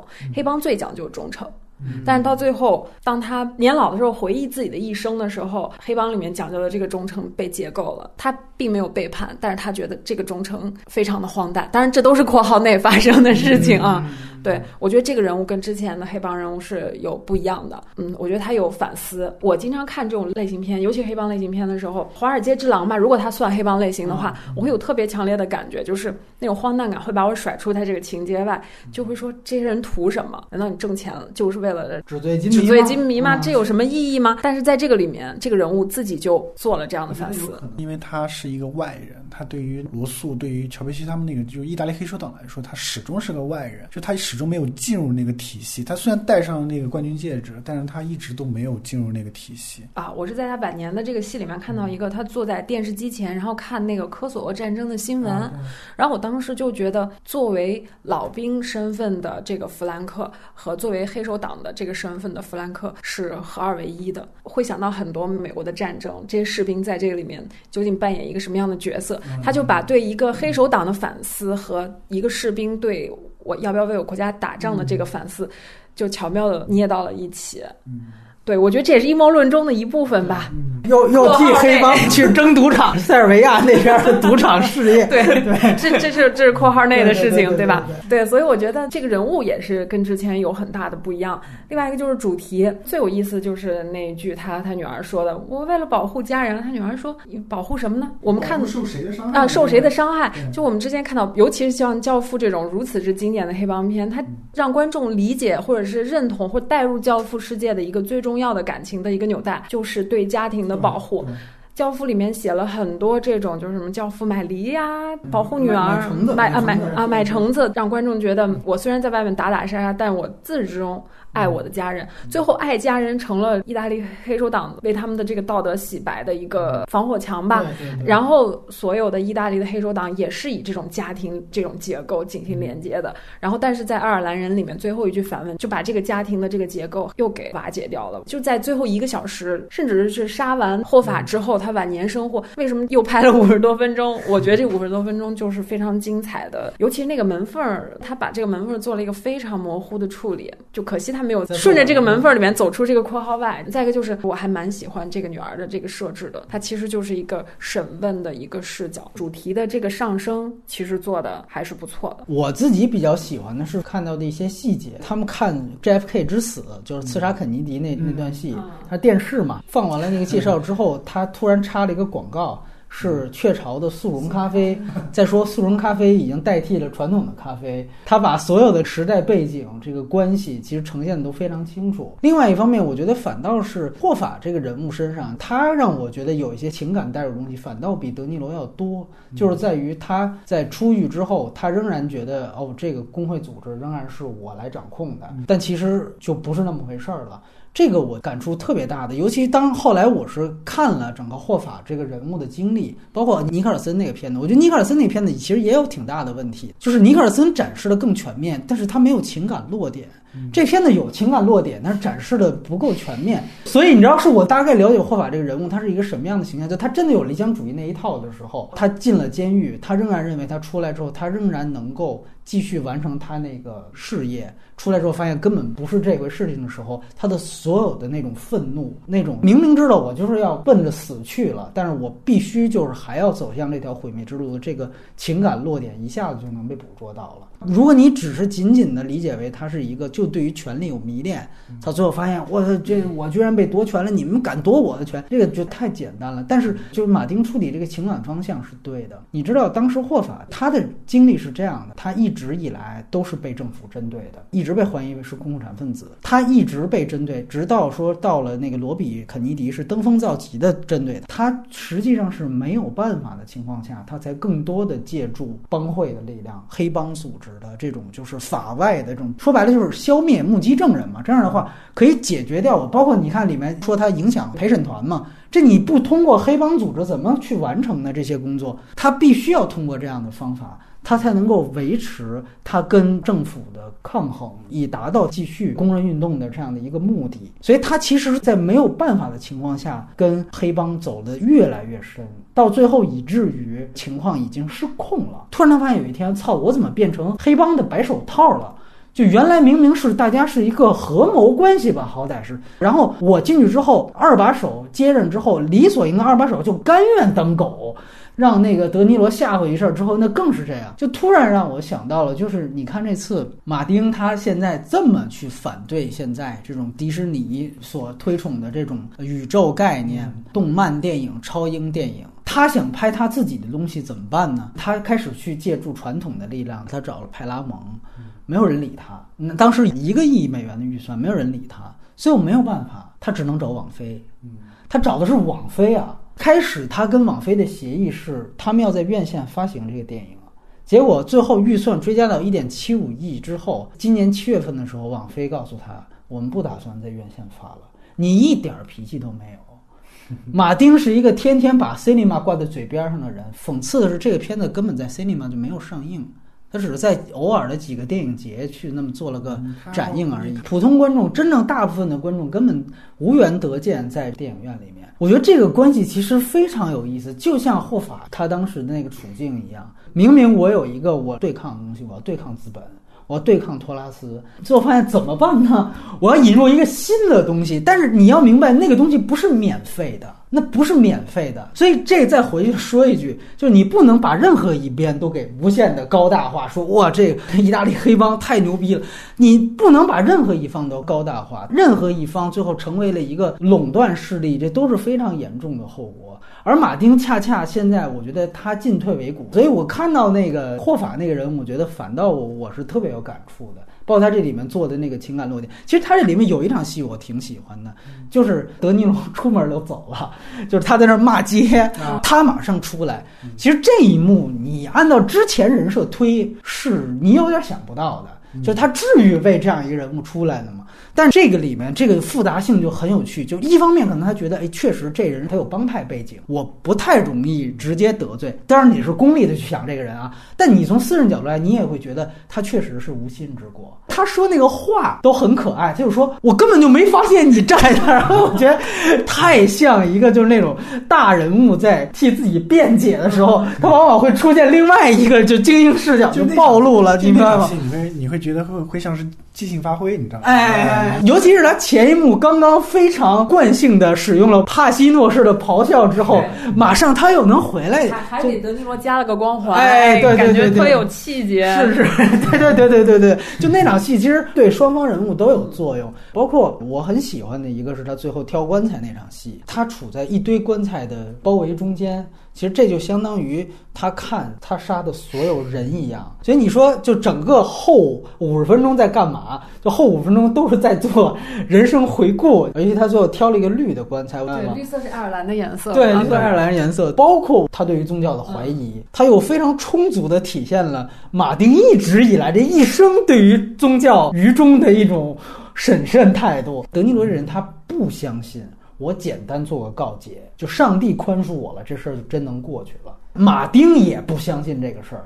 就其实是一直都不相信，对，他就一直也不相信这事儿。我觉得这里双方面，一方面是我有那么好糊弄吗？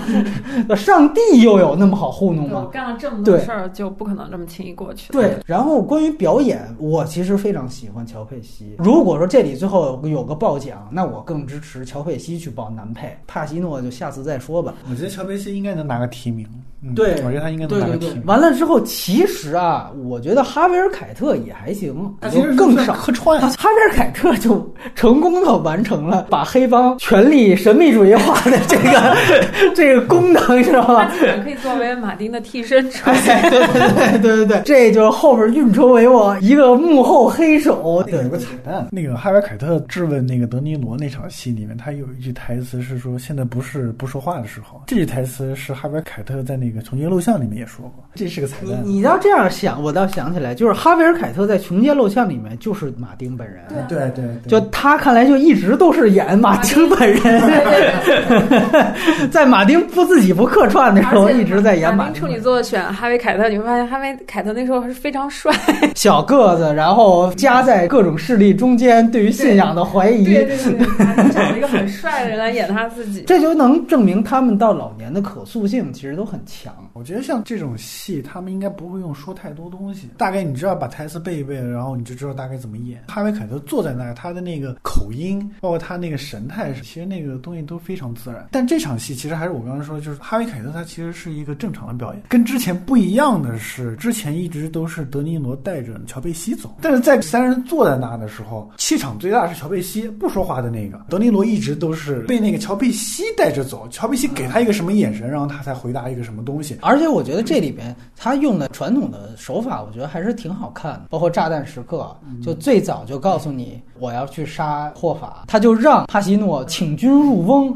其实你看他拍的节奏，他不需要太快，他拍的非常慢。你想他通过那个调度，就在电线杆子上拍那个街角，车来回来去走，拍了四遍。这个就是他们这一代导演会拍的。就年轻导演就不会这么费劲，你咔咔直接就来了。对，在最要抓住观众紧张情绪的时候，他们在那个车里面反复就鱼死鱼的那个梗聊了很长时间。这个其实就是说，把他们最擅长的传统的炸弹时刻方法用到极致，就他就知道这个事情就会吊着你。我这三个半小时就是这一场戏啊。所以，我可以把细节做的无限丰富。还有一个就是开场进那个老人院那个长镜头，其实当时想的就是好家伙，好家伙，里面最著名的那个长镜头，他进的是一个纸醉金迷的那个酒吧，对吧？对。但你在这个爱尔兰人开场进的是一个老人院，就最后的黑帮。如果你有心的话去做对比的话，你其实是可以想象的，就是就是爱尔兰人是一个大家都老了这样一个状态，但但好家伙是一个巅峰时期，是一个大家都在欲望的鼎盛的时期的一个状态。然后到了爱尔兰人，虽然是一个很简单的这样一个长镜头，但是这个。跟原来好家伙，他那个状态其实是不一样的。就刚你说的，因为这些人都老了，我讲故事的这个节奏也比好家伙那个时候要慢很多了。他只是在涉及到暴力、杀人，或者是一些就是跟历史碎片有关的一些东西，他才会用那种快速剪辑。因为他现在还是在用那个御用的那个剪辑师，那个塞尔玛。对对对对，其实塞尔玛之前在剪那个。就《无间道风云》的时候，大家都知道他拿了最佳剪辑奖，那嗯那个就是快速剪辑。嗯，然后在那个《好家伙》里面，他也用大量的这种快速切切换这种剪辑，但在《爱男人》里面，他的剪辑其实是是比较慢的。行呃，对，包括他去那个饭店里面去杀那个过生日的那个啊，意大利新贵，对对对，哎你就会想，哎呀，会不会跟《教父》有什么关系？你就等着。他那场戏有个彩蛋是蟑螂饭店，他那个好像就是《好家伙》里面拍那个夜总会长镜头的那个酒吧的地址。哎呦，那看的可真不像，我以为是有那个说脱口秀的，那个倒挺像。好家伙，长镜头的不是地址是一样的，只不过它一个是酒吧，一个夜总会，一个是餐厅，改了，对哦改了对对对对。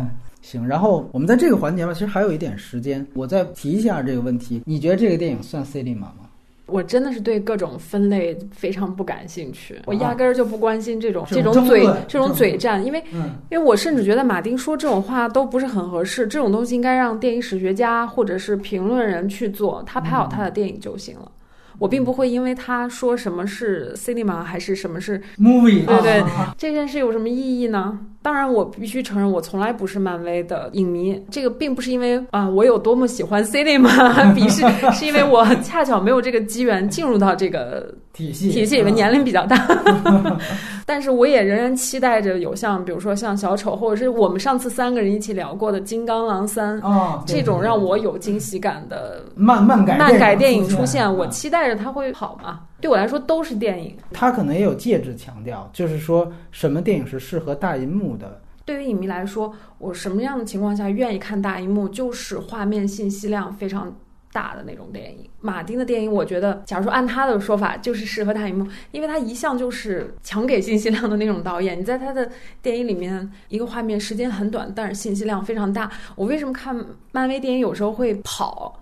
一个是因为漫威电影里面有一些那种假定性，我是真的是没有办法进去。然后包括他的那个语言，每一个画面里面给出的那个信息量，可以让我不停的跑神儿。但是像马丁，尤其是早期，比如像《愤怒的公牛》，你最好是看大荧幕，最好是紧盯着它，因为它的信息量是非常巨大的，而且这种眼睛和荧幕之间获取信息的这个关系，我觉得就是我所体验的这种观影的乐趣，而不是说我要坐在电影院里，你造一个梦给我，然后让我相信。所以我就自始至终没有办法进入到那种漫改的世界。其实老马这事儿一直没有站在老马这边，我其实是站斯坦李这边的。就是当时斯坦李逝世的时候，转发了他一句话，他说：“娱乐其实是人一生当中非常重要的一件事情。如果有人能够做到娱乐大家的话，那么他就是在做一件好事儿。所以这件事情，我是我没有站在老马这一边。就像那个雷普利说的，我觉得老马在他新片发行的这个档口来引起这样一场争论，然后在一个发布会上，然后说了一个这么这个事儿，这个事情不是特别合适，因为他没有一个具体的事件，你知道吗？因为海外也有人反击说他一个宣传的一个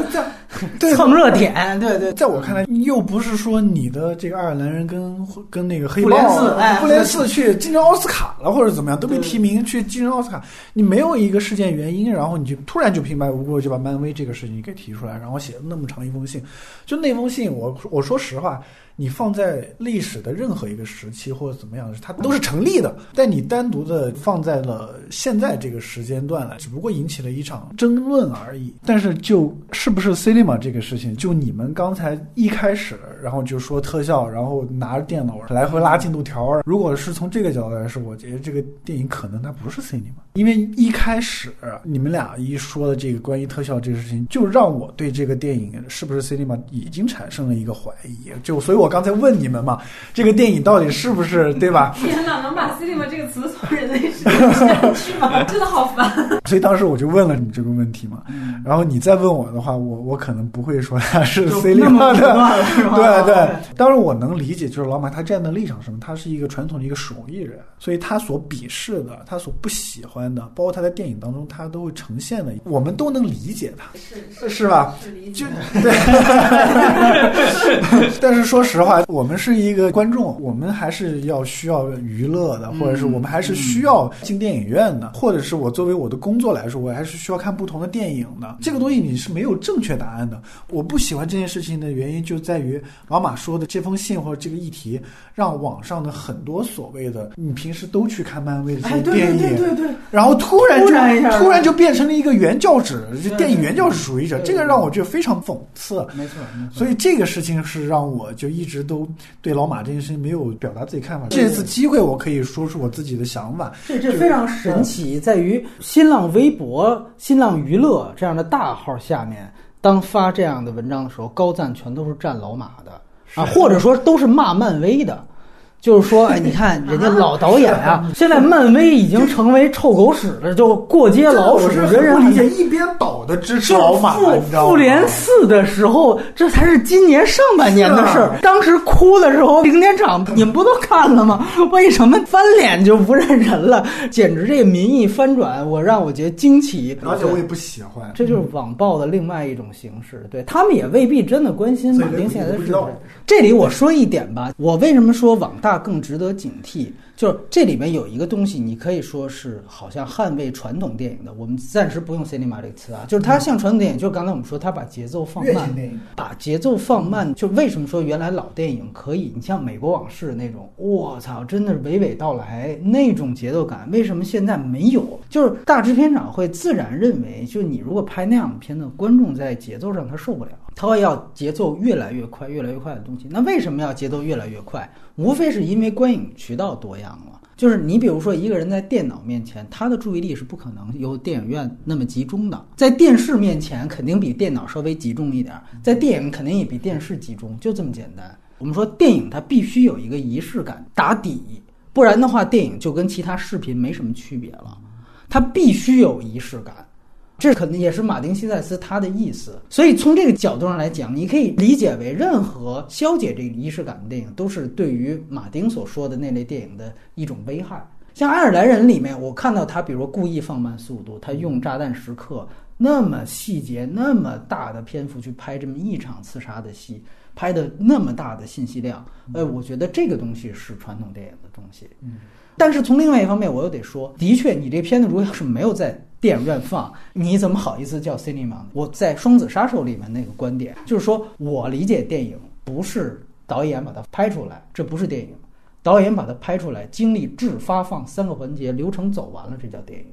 电影是三个环节三位一体的，这是电影的一个工业概念。它不是拍完了放在那个硬盘里边。我几个朋友拍了一个片子放在硬盘里，到现在没有提到发行，那它还就暂且不能叫电影。它必须得有一定的发行规模，或者哪怕在节展上，OK，节展也算是一种发行，它得呈现终端得呈现，这个才叫电影。就《双子杀手》当时说的是，你推广的是一百二十帧，结果发现一百二十帧全球只有中国大陆几十家电影能放，那你在发放这两个环节就是没有达标的。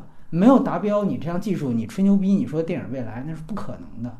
这跟李安本人没有关系，这个事情他控制不了了。电影是一个工业概念，到了马丁这儿也一样，就是你爱尔兰人，你最终你的发行放映渠道是网飞，你作为他作为主要放映渠道，那我很不好意思说一句，他也在影响后辈导演。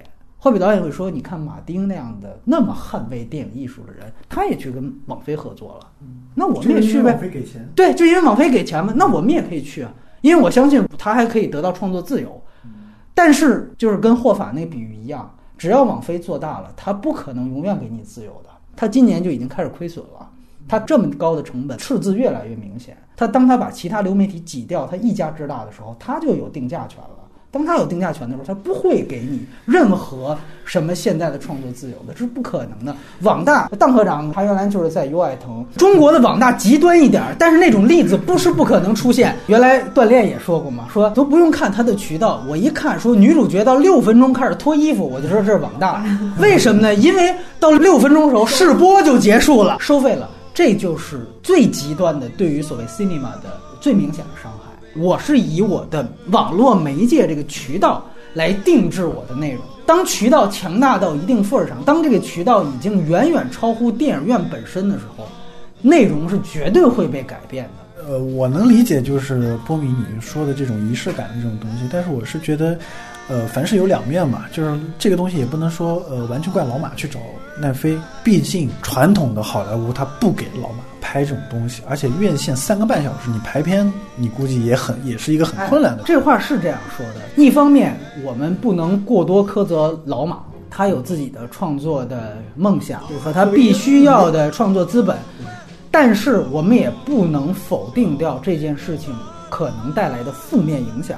这个负面影响可能是客观带来的，但是它一定会带来负面影响。包括你说是去年我们那么喜欢卡隆的《罗马》，就从发行渠道来讲，因为现在还是他自己主动把这个事情哎放到台面上讨论的。一讨论，我们发现确实这事情值得警惕。本质上到最后是个与虎谋皮的事情。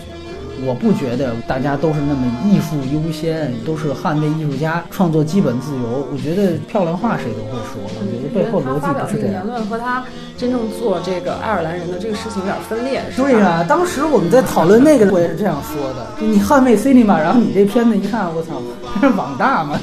就是还是那句话，当场提醒这也对。就我们不值得拿这个说，你看他打脸了啊，他打脸了，自己也没拍，这没到那个没没根本没到那程度。但是另一方面，我们必须严肃的看待它所带来的负面影响。